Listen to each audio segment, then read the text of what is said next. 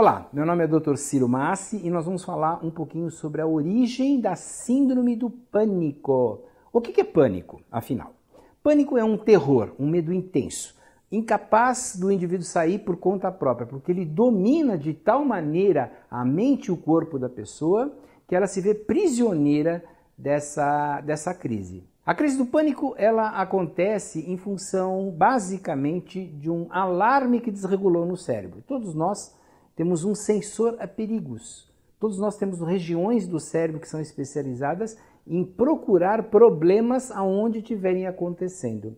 Esse sensor de perigo pode desregular. Quando ele desregula, ele pode disparar um alarme de perigo de vida e morte por pequenos motivos, motivos é, é, que a princípio não deveriam disparar nessas situações. Esse alarme ele dá a sensação assim, de um pavor. Não é esse medo habitual que todo mundo tem de altura, de uma barata, lagartixa, não. É um pavor imenso, intenso, seguido de fortes sensações corporais.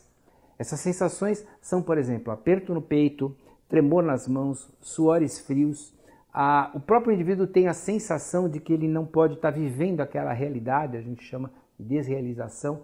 Pode ter a sensação de que não é a própria pessoa que está sentindo nós chamamos de despersonalização, é, e ele normalmente acredita, ele acha que esses problemas são devido a, a, uma doença, e em geral essa doença é no coração.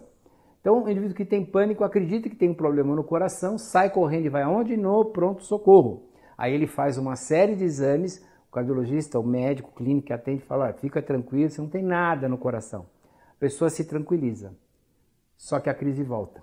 Quando ela volta, ele fala: bateu de novo, vamos ver se não é mesmo o problema. Devo, volta lá no pronto-socorro, faz mais mil exames, o médico tranquilo, você não tem nada.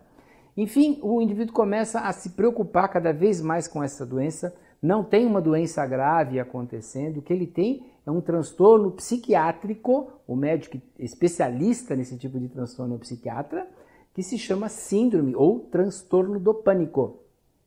Nesse momento chegou a hora de você buscar ajuda. É o momento de regular, voltamos ao início, aquela área do cérebro, aquele alarme, aquele detector de perigos que está funcionando de maneira inadequada. Isso normalmente é feito através de medicamento específico, que não são simples calmantes, são remédios que procuram normalizar os transmissores químicos envolvidos nessa estrutura que é o detector de perigo.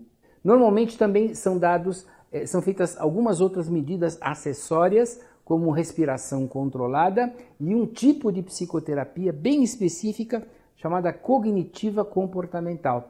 Os melhores resultados no tratamento da síndrome ou do transtorno do pânico são a junção de medicamento mais medidas comportamentais que se ensinam o indivíduo a enfrentar essas crises. Frente às necessidades da sua vida, com muita tranquilidade, qualidade de vida, não vendo os problemas como ameaças à sua vida, mas transformando os problemas em desafio.